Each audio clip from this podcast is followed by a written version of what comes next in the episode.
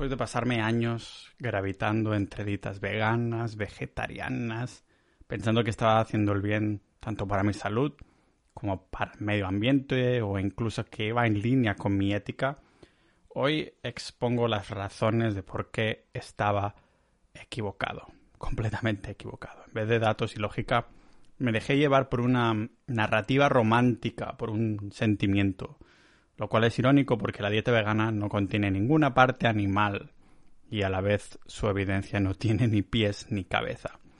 Así que lo voy a decir, el veganismo es insostenible para el medio ambiente. Toqué todas las razones para no ser vegano unos episodios atrás, pero lo hice más bien a nivel, yo diría, más o menos superficial. Se me quedó, se me quedó en alguna espinilla de profundizar en lo peligroso que puede ser para el planeta seguir una dieta basada en plantas, así que este es el plan de hoy. Antes de que os tiréis a mi yugular sin dejarme continuar con los argumentos, ya os digo que esto del veganismo es sentimental, no lógico, quiero remarcar que también creo que la ganadería industrial es igual de insostenible a la parte de, que una aberración. Para mí, tanto veganismo como ganadería industrial ahora veo que deberían ser erradicados por igual. Entonces, ¿qué cojones defiendes, Pau? Bueno, creo en una práctica que es la única práctica que deberíamos adoptar a largo plazo para salvar el planeta. Se trata de la agricultura regenerativa y hoy, mientras desmontamos falacias del veganismo y medio ambiente, veremos cómo esta práctica será nuestra única salvación como especie. Animaros a mirar las fuentes y, evidencia que utilizaré hoy, pero también os animo por igual a contrastar todos los datos que os dan estos documentales veganos tan chocantes. La mayoría se toman eh, todos los que ven en vídeo o infografías románticas como la última palabra, sin ni siquiera contrastar de si los datos son verídicos o de si han mostrado solo una parte de la verdad, que para mí es otra manera de mentir. Hablando de datos, vamos a ver los que he usado yo para afirmar que el veganismo no es sostenible para el medio ambiente y lo vemos aquí en este podcast multidisciplinar de Pau Ninja.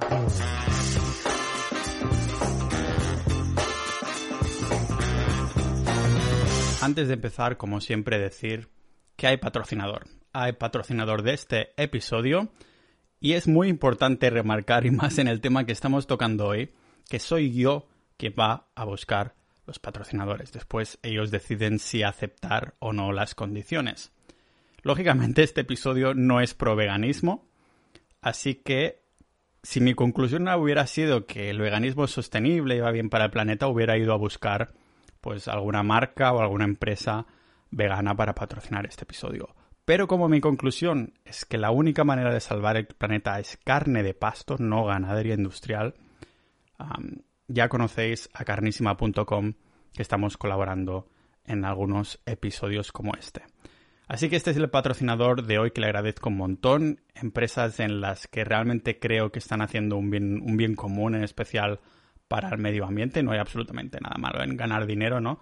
Pero además, si lo haces un poco en línea de agricultura regenerativa, es, es aún mejor. Así que, patrocinador de hoy, carnísima.com, sabéis que tenéis que tener un cupón de descuento que es Pau Ninja, es un 5% de descuento para los primeros clientes.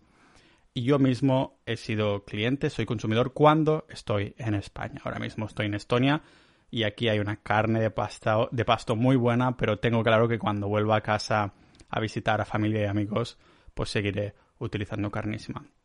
Tienen ah, varios premios ah, como empresa, además de ser sostenible y totalmente eco os recomiendo que miréis la sección de carne de pasto eco, que es la que frecuento yo especialmente en, la, en lo que es la zona de órganos, ¿no? que como siempre digo, de una vaca sale mucha carne, ah, pero solo un, hígado.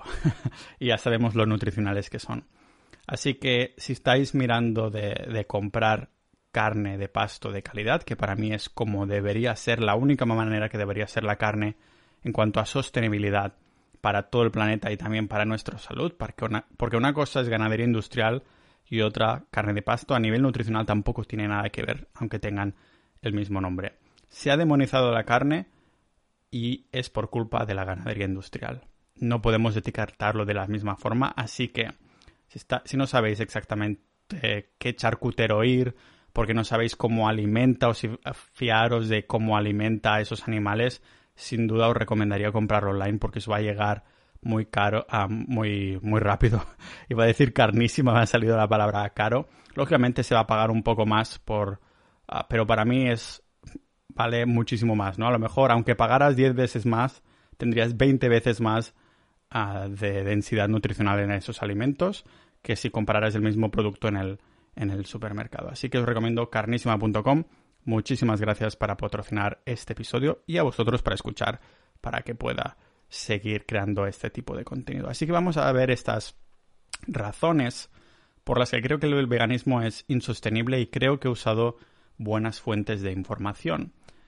Para empezar, el veganismo como tal no ayuda al medio ambiente. Según las instituciones estadísticas de impacto medioambiental, hacerse vegano es el equivalente a cambiar todas las bombillas por unas de bajo consumo, a secar la ropa tendiéndola sin usar una secadora, a reciclar, reciclar todo lo que tocamos y a lavar la ropa a mano y en agua fría. Todo esto junto que acabo de listar, todo combinado, es igual a ser vegano para el medio ambiente.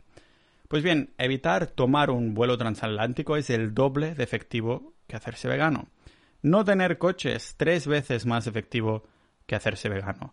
Incluso tener un hijo menos, tener un hijo simplemente es lo peor que podemos hacer para el medio ambiente. Los que eligen tener un hijo menos es el equivalente a 60 personas haciendo una dieta vegana para el planeta. O en otras palabras, una persona no vegana, no teniendo un hijo, es 60 veces más sostenible que un vegano. Así que tenemos que apreciar más a los feos. Si alguien dice ser vegano por el planeta, espero que sea la misma persona que no tiene coche, no tiene hijos y nunca toma ningún avión. De lo contrario, decir que exclusivamente soy vegano por el planeta, por el medio ambiente, por el cambio climático, pues es una hipocresía medioambiental de las más grandes, a menos que te esterilices y dejes de viajar en aviones para siempre. Otra manera de contaminar y matar por igual, pues veganos comprando en el supermercado. El vegano medio no tiene su, propio huerto o ni siquiera procura que los alimentos que consume sean locales. No. La mayoría compra en los supermercados y esta es la razón por la que no tiene sentido. Dicen que lo que buscan es tener más variedad de alimentos para llegar a ciertos requerimientos nutricionales, porque claro, son veganos. Y aquí ya no entraremos a, que para empezar el, cuerpo no absorberá ni la mitad de estos micronutrientes y que la mayoría le saldrá por el trasero en nombre de la fibra. Entonces, ¿cuál es el problema en comprar el supermercado como vegano? Hay varios motivos. Se hacen como platos que en la naturaleza sería imposible de crear al mismo tiempo porque los alimentos pertenecen a distintas partes del mundo y a distintas estaciones del año. Las fotos que vemos en las redes sociales son de comidas hechas con 15 alimentos distintos de distintas estaciones y zonas geográficas que han atravesado medio mundo para llegar a ese, a ese plato. Vemos esa foto de, una ensalada que parece riquísima, ¿no? Con tomates, moniato, abocado, garbanzos. y ya pensamos que con todos esos colores, ¿cómo no va a ser natural, orgánico y nutritivo? ¿Cómo no va a ser ese plato tan colorido, nutritivo? Para empezar, la mayoría de veganos confunden colores con nutrición. Por esta regla de tres, les saldría más barato comprarse el pack de rotuladores subrayadores de la vuelta al cole. Y eso sin considerar esa, poca biodisponibilidad de las vitaminas y minerales de las que hablábamos hace un momento, o del impacto que tiene para el medio ambiente que entraremos en, en un minuto. Si viéramos si solo pudiéramos ver en blanco y negro, irónicamente tal vez podríamos verlo todo más claro, porque el tomate se cosecha a finales de verano, siendo originario de Sudamérica, los garbanzos son de otoño e invierno, probablemente vendrán de la India, la cosecha del aguacate empieza en marzo y probablemente viene de América, y bueno, y el boniato es de otoño, también de Sudamérica, y bueno, nos hacemos a la idea distintos alimentos, distintas estaciones, distintas, distintas, distintas partes del mundo, pero es el mismo plato. Aún así, se nos intenta convencer que es lo mejor para el medio ambiente porque no se come carne cuando estamos importando con barcos y aviones transatlánticos todo tipo de alimentos de fuera para que los tengamos disponibles, bueno, los 365 días del año en el supermercado de al lado. En otras palabras, que con no querer dar soporte a la ganadería industrial, el veganismo está dando soporte a la agricultura industrial y esto aún tiene consecuencias más graves, más nefastas para el planeta.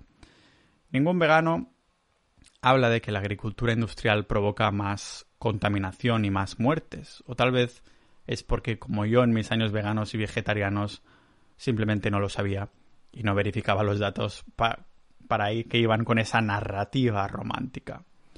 Lo que encontramos en el supermercado está cultivado en masa vía monocultivos, que es básicamente la práctica de hacer crecer cultivos de un solo producto de forma intensiva y a gran escala, lógicamente. La pela es la pela, hay que hacer dinerete. Tenemos ahí arroz, maíz, soja, trigo, ¿vale? Y eso es la muerte de, veremos en un minuto por qué, porque es la muerte de miles de millones de animales menos achuchables, menos achuchables que, que hay en cada, en cada temporada de cosecha. Es directamente comparable al impacto medioambiental que tiene esta atrocidad, ¿no? Y todo es a nombre de los monocultivos, la agricultura industrial. Y aquí más de uno estará a punto de explotar. Pero un momento, Pau, la gran mayoría de estas cosechas están destinadas a alimentar el ganado cuando nos lo podríamos comer nosotros. Yo también lo he escuchado. La industria vegana nos quiere hacer creer que la mayoría de cultivos de soja, maíz o, cebada son usados para alimentar el ganado. Pero, con datos oficiales en la mano, vemos que esto es simplemente mentira. En vez de tomarnos las infografías y estadísticas falsas de documentales como Cowspiracy o Game Changers, como si, como si estuviera escrito en piedra, validemos la evidencia antes de saltar a comprar suplementos veganos. Según los datos oficiales de la Organización de, Comida y Agricultura de las Naciones Unidas, la FAO, los cereales solo representan el 13% de la alimentación del ganado mundial. O en otras palabras, el 86% de lo que se usa para alimentar el ganado no es apto para el consumo humano. A menos que seas una cabra y puedas digerir césped, forrajes y subproductos de, de las cosechas, ningún animal te está robando comida. Al contrario, te la está regalando. El ganado está transformando productos que no podemos consumir a comida animal. La proteína más completa, más biodisponible y más nutricionalmente densa que existe. De lo que les damos de comer a las vaquitas, solo un 13% es ganado y no un más 50% como nos quieren hacer creer algunos documentales tipo Cowspiracy, que he mirado los llamados datos que utilizan para llegar a este porcentaje y al igual que su dieta, este porcentaje no tiene ni pies ni cabeza. Tiene gracia porque han enlazado a la FAO como una de las fuentes, pero la misma FAO en ningún apartado menciona este 50% de ganado para alimentar a los animales. Lo que sí estoy de acuerdo, eso sí, del movimiento vegano, es que tenemos que terminar con la ganadería industrial. El grano que le deberíamos dar al ganado, a los animales, no es un 13%, sino que creo que es un debería ser un 0% en la medida de lo posible porque la única carne que tendríamos que consumir es la de pasto o de caza. Y lo creo así porque los monocultivos son lo que genera más contaminación y muertes innecesarias mientras vamos creando verduritas que no nos llenan ni de calorías ni de macronutrientes y lo sacamos, todo por el culito. Pero Pau, aunque no se coman nuestra comida, lo que sí hace la ganadería es contaminar mucho. Bueno, esta es precisamente otra de las afirmaciones que se hace sin comprobar. Que los pedos o los eructos de vaca tienen un impacto que flipas en las emisiones de metanos para la atmósfera. Deben ser los mismos que, que dicen que un saltamonte saltando es el causante de un terremoto en la otra parte del mundo. Ciencia en su máximo esplendor, amigos ninjas de la vida. El sector de la agricultura, donde cuando digo sector de la agricultura se, incluye toda la agricultura, pero también a toda la ganadería.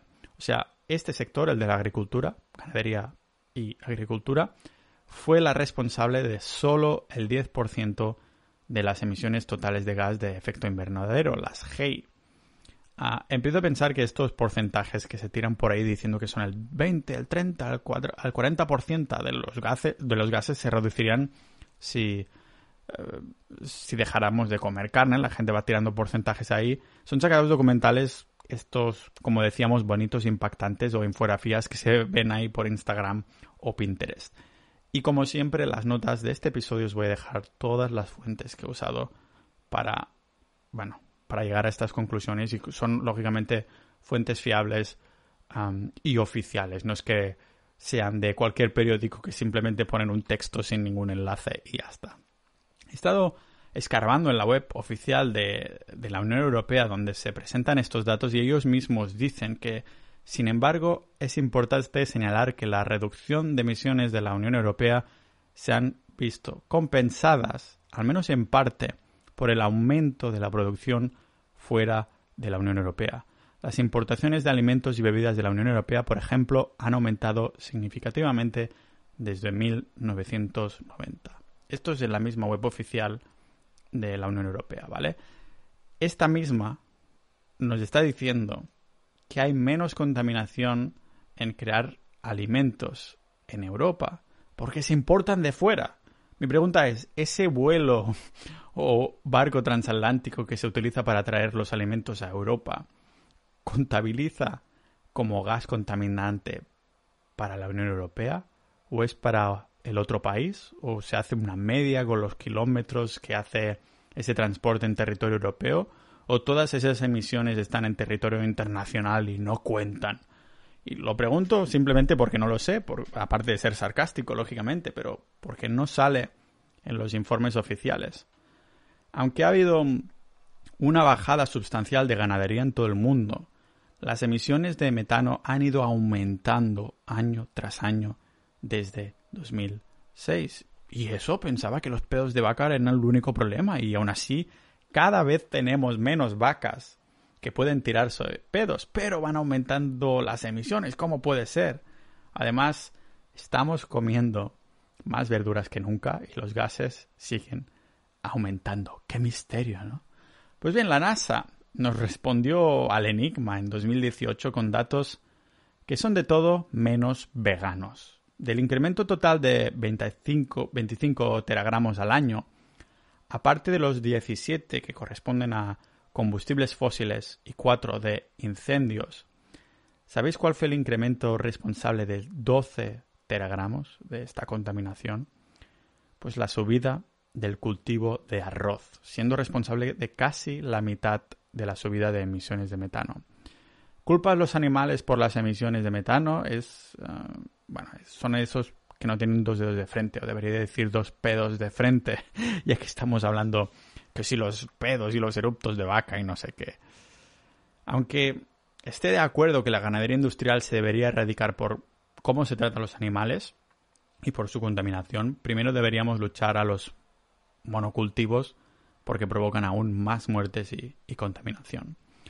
¿Cómo puedo afirmar que los monocultivos provocan incluso más contaminación y muertes que la ganadería industrial de los cojones? Bueno, en 2015 la FAO, esta Organización de Comida y Agricultura de las Naciones Unidas, afirmó que nos quedaban solo 60 años de tierras fértiles y cosechas. Preocupante, sin duda. Verídico, no tanto, ¿vale? vamos a ser objetivos, porque el botánico James Wong, eh, Wong bueno, así es como hago los sonidos asiáticos, desmentía a este señor la falacia de las seis décadas de cosechas, pero es verdad que, estamos depletando los suelos a una velocidad abismal. Es difícil estimar cuántos años nos quedan de cosechas y si me preguntáis a mí, este es nuestro problema más gordo. No el hecho de saber los años concretos, pero depletar los suelos a secas de nutrientes para el cambio climático. Y cuando la Tierra deje de tener nutrición es cuando podremos decir adiós, bye bye al planeta hasta otro ratito. Así que bueno, yo creo que hay que parar la industria del monocultivo. Con los monocultivos destruimos el suelo, la tierra con, con cada maldita cosecha que hacemos porque para aumentar la productividad de cada una de estas cosechas, usamos montones de fungicidas, pesticidas y herbicidas. Esto tiene un impacto directo en la disminución de polinizadores, a.k.a. Las, las señoras abejas. O sea que los desechos de estos productos físicos empiezan a, además a filtrarse libremente por fuera de las zonas de cultivos. ¿Y qué sucede? No solo las abejas, que ya sabéis qué pasa cuando no nos queden abejas. Adiós, bye bye. Pues lo podemos ver claramente también en la zona muerta que ha quedado en el Golfo de, de México. Una zona muerta de la medida de un estado estadounidense entero que ha aniquilado toda su vida marítima por culpa de, todas, eh, todos esos monocultivos y estos productos que se han ido filtrando y han llegado ahí hasta matar todo. Y eso es una zona muerta, ya está. Para que crezcan las plantas de forma natural, la naturaleza ya tiene el ciclo resuelto desde hace millones de años, nutriendo ahí las plantas con caca y pis de los animales, el, fertilizante natural de, de, la naturaleza. No hay labrando la, la tierra, preservamos las plantas silvestres y cultivos los llamados cultivos de cobertura. Esto lo que hace es preservar, el suelo con las raíces actuando como enmiendas químicas, biológicas y físicas al suelo. El contenido de, nutrientes también se mejora enormemente cuando dejamos que el ganado vaya pastando por ahí, por lo que decía antes, ¿no? De que la caca y el pis, el estiércol natural, pues va no solo hidratando, sino también nutriendo el suelo. Pero las muertes de animales por la contaminación de los cultivos no se detienen en el agua, en esas zonas muertas que son un subproducto de los monocultivos. Para entender la relación pesticidas-contaminación-muertes, pesticidas-contaminación-muerte, tenemos que conocer el proceso de cosecha de los monocultivos. Primero, se matan animales de todo tipo, como insectos y roedores en la cosecha. Después, se chorrea todo con pesticidas y herbicidas para matar aún más. Y cuando la mayor parte de la, de la fauna silvestre ha muerto, el ecosistema está hecho una mierda, lógicamente, y ahí el monocultivo objetivo que se quiere hacer crecer en masa empieza a crecer. Precisamente por este crecimiento acelerado de la comida que se ha plantado, los insectos o animales que quedaron por ahí aún con vida se regeneran también muy rápido por la nueva fuente de comida. Entonces el ciclo vuelve a empezar, vuelven a, cosechar los campos, vuelven a matar todo lo que hay por ahí y vuelven a rociarlo todo. Es una, eso es peor que Auschwitz, ¿vale? Es un, proceso increíblemente horrendo, tanto por el medio ambiente, ah, pero también por los animales que hay por ahí. Parece que, que los veganos solo se, se, sienten atraídos por los animales achuchables, pero se olvidan de todos esos miles de millones de pequeños animales que mueren por culpa de los monocultivos. Entiendo que, que puede ser simplemente por desconocimiento, pero si los veganos entendieran cómo crece la comida de su plato, tal vez abrirían los ojos. Y lo irónico es que lo que llega al plato es mucho menos nutritivo, mucho menos nutritivo además.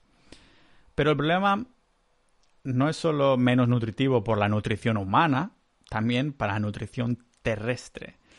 Así es amigos, la tierra también quiere sus vitaminas. Con cada cosecha en los monocultivos utilizando todos estos productos que comentábamos, vamos depletando más y más del suelo de todos esos nutrientes y esto provoca desertificación, que es básicamente cuando, cuando el suelo deja de hacer crecer plantas por falta de nutrientes. Y adivinad que la desertificación es la causa humana más grande del cambio climático. Desde que el mundo es mundo, el suelo ha sido ha ido un poco prosperando divinamente sin humanos, pero con pero a la vez había enormes cantidades de, de animales.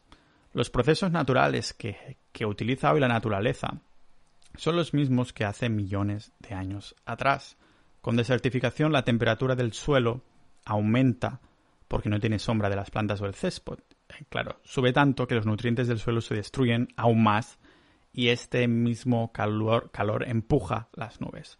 La evidencia estadística de, la Organización de Comida y Agricultura, la FAO de, de las Naciones Unidas, es que estos suelos mandan más de 78 gigatoneladas de dióxido de carbono a la atmósfera. Muchos pensaréis, pero Pau, ¿y si compro de monocultivos orgánicos que no utilizan pesticidas o cosas de estas. Eso dicen. Si un granjero se preocupa por la nutrición de su tierra y por lo tanto de sus plantas, comprará estiércol, cacotas, ¿vale? De una granja de producción animal masiva, que ya sabemos cómo tratan los animales, y lo usará en su tierra y el vegano de turno comprará ese producto creado con un monocultivo orgánico. O sea que el vegano consumidor de productos orgánicos acaba de colaborar indirectamente en la ganadería industrial porque no queriendo comprar al campesino que usa pesticidas, acaba de comprar estiércol animal vía ganadería industrial simplemente porque es más barata.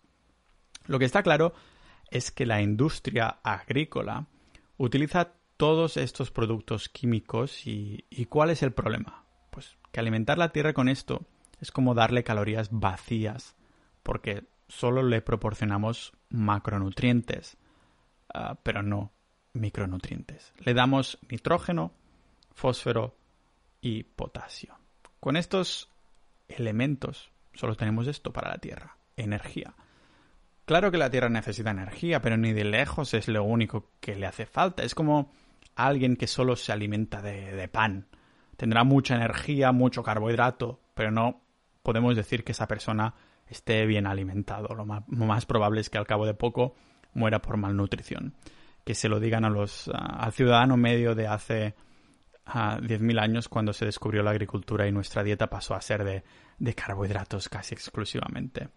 Con los monocultivos para crear plantas hacemos exactamente lo mismo. Le damos nitrógeno, fósforo y potasio para que crezcan cosas, lo suficiente para que crezcan cosas, pero esto es el equivalente a darle pan, a darle energía. Lo que estos monocultivos necesitan son micronutrientes.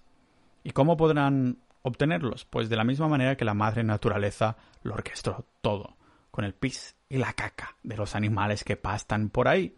Como consecuencia, terminamos con, con, con, frutas y verduras mucho menos densas nutricionalmente porque la tierra es de poca calidad, solo le damos pan. Lo que necesitamos son micronutrientes que estos monocultivos no proporcionan precisamente porque en primera instancia solo le hemos dado energía.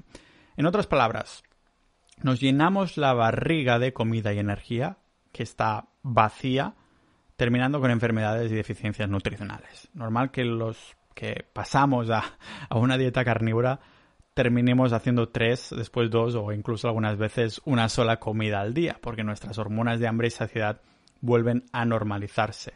Es cuando el cuerpo sabe qué le falta y qué le deja de faltar.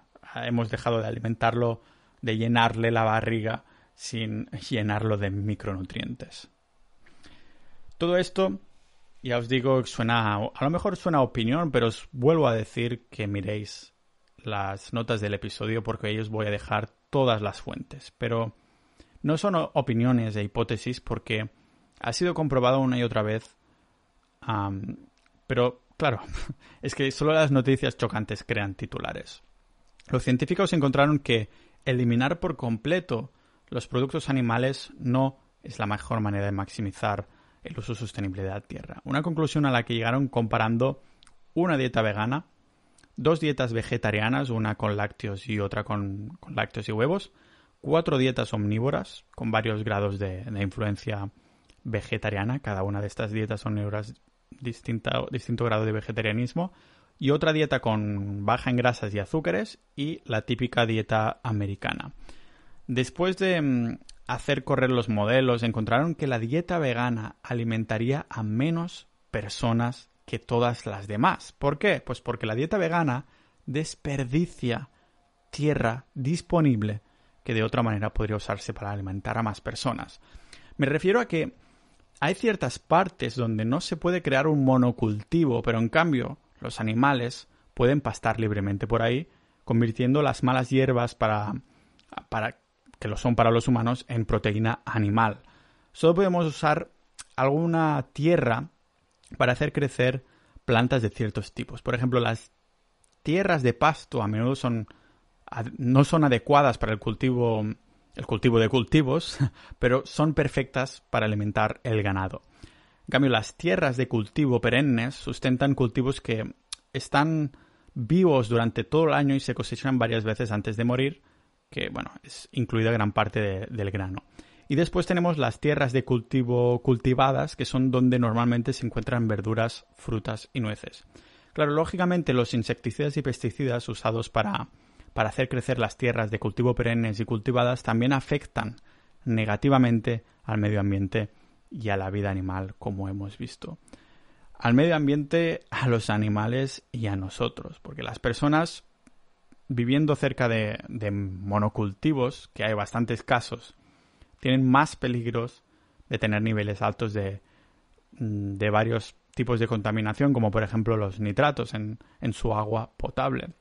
Los nitratos han llegado a titulares españoles porque pueden llegar a ser muy peligrosas. Se han visto casos de bebés que cuando eran alimentados con agua que llevaban nitratos, se les adjuntaban estas moléculas a los glóbulos rojos, les roban el oxígeno y los bebés se asfixian.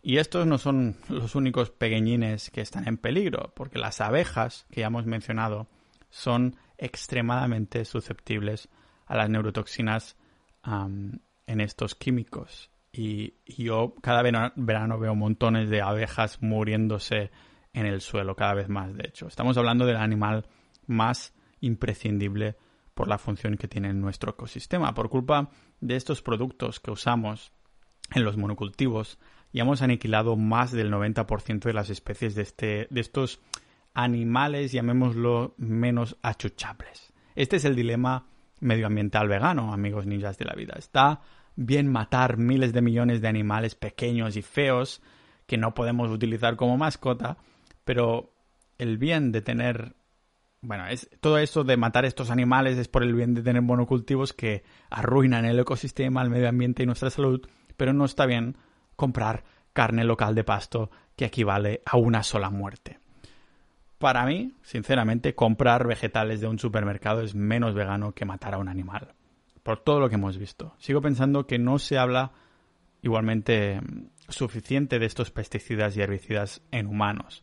Los agroquímicos a base de ah, glifosato, que son, bueno, los herbicidas más comerciales, y sí, se usan en España, la Unión Europea, y en todo el mundo, aunque varia evidencia ya ha demostrado que es realmente tóxico, muy tóxico por debajo de los límites de seguridad. Estamos hablando de alteraciones en la microbiota, como se ha visto, por ejemplo, en ratas, creando ansiedad y depresión. Es un, un herbicida que, de hecho, cualquiera puede comprar en Amazon. O sea que la regulación no es que esté a la orden del día. Un, un artículo del Confidencial, el periódico El Confidencial, también etiquetaba a España como campeona del mundo en el uso agrícola de atrazina, que es un químico que ha demostrado castrar químicamente y feminizar todos los vertebrados. Son estrógenos puros. Para que lo entendamos, con cada animal que probaron esta herbicida, básicamente quedó castrado químicamente. Y sí, los humanos están en esta categoría. Encima estamos gastando más recursos en las plantas que en los animales sin que se lo merezcan, muchísimo más. Tal cual, ¿eh? Lo que no se sabe es que la mayoría de estos vegetales necesitan más recursos por caloría que la carne de pasto. La lechuga misma es tres veces más perjudicial que el bacon para el medio ambiente en el estudio que se hizo en Carnegie Mellon University. Y esa supuesta cantidad de agua que, que usamos, pues el mismo ministro de Consumo del Gobierno de España decía hace nada que se necesitan 15.000 litros de agua para hacer un kilo de carne. ¿Por qué dicen lo que cuesta en peso, pero no en calorías, energía o micronutrientes? ¿O por qué no dicen de dónde sale estos 15.000 litros de agua? Menos del 3% de agua que se utiliza en la ganadería va a desperdicio incluye incluso la ganadería industrial. Podemos llamarlo desperdicio si un kilo de ternera nos está dando muchísimas más calorías y densidad nutricional que un kilo de lechuga. Pensad que en pastos el ganado bebe de 30 a 57 litros de agua al día y tarda 21 meses en, en llegar al peso de mercado antes de sacrificarlo, ¿vale? A la hora de sacrificar esa ternera estamos hablando de más de 200 kilos de carne, con todas sus proteínas, todas sus vitaminas y minerales que el humano necesita. Y esto sin contar los órganos. Si hacemos los cálculos, la media real de agua que se gasta por un kilo de carne son 462 litros máximo. Suena mucho. No sonará tanto cuando os diga que la misma cantidad de arroz, un kilo, necesita 2.460 litros de agua. 2.000 litros más. Y eso sin contar los regalitos probables en forma de pesticidas y herbicidas que nos vendrá dentro de este paquete de arroz. Además que, ¿de dónde se saca que este agua se va a desecho? Al fin y al cabo, la ternera es lo que hemos visto antes. Los animales de pasto defecan y semean y esto es una manera de que el agua vuelva a la tierra y lo nutra con todas estas vitaminas y minerales. La contaminación cruzada que decíamos del arroz o cualquier otro vegetal que hay es solo la punta del iceberg. Claro que no queremos meternos cosas tóxicas, pero si comemos es por nutrientes y esos monocultivos nos destrozan por dentro y encima no nos nutren. En el mundo de la alimentación, uno más uno no son dos. Para empezar, una vaca que ha vivido toda su vida en libertad pastando por los campos como hace cualquier otro animal en la naturaleza, se traduce en una sola muerte para generar estos doscientos y picos kilos de carne. En comparación con las miles de millones de muertes que provocan cada cosecha, esta digamos que esta vaca libre, bueno, suena a superhéroe reivindicativo, no solo tenemos una comida asegurada durante un, año con 200 kilos, también tenemos densidad nutricional asegurada. Lo digo porque un kilo de carne no equivale a un kilo de arroz a nivel nutricional. Un kilo de carne nos aporta muchísima más energía con grasas saturadas buenas, proteína, caloría y tiene un perfil vitamínico y mineral mucho más completo, bueno, completo del todo, que, el cuerpo absorberá sin remilgos. Una persona puede vivir toda una vida solo con carne, pero una que viva solo con arroz, con la misma cantidad de arroz, morirá por malnutrición. Que se lo digan a las primeras generaciones agrícolas sobreviviendo con carbohidratos de trigo, ¿vale? Eso ya no sale tanto en las noticias porque entonces se venderían menos suplementos veganos. Y hablando de suplementos veganos, que, que se tendrán que comprar sí o sí así se sigue una dieta vegana, porque si no, malnutrición. Los suplementos de algas que, se venden como indispensables para el omega 3, aunque no sirvan para nada porque tienen un estrés oxidativo de la hostia, estos suplementos, el 100% no valen una mierda, son suplementos totalmente insostenibles, como comentaba el profesor Napier, por temas de infraestructura a escala global. No solo eso, sino que para extraer este omega 3 de las algas y ponerlo en un, un suplemento se necesita hexano. ¿Qué es este hexano? Pues es una sustancia elaborada a base de petróleo. Petróleo, básicamente animales muertos. No muy vegano, que digamos, ¿no? No, no suena muy vegano.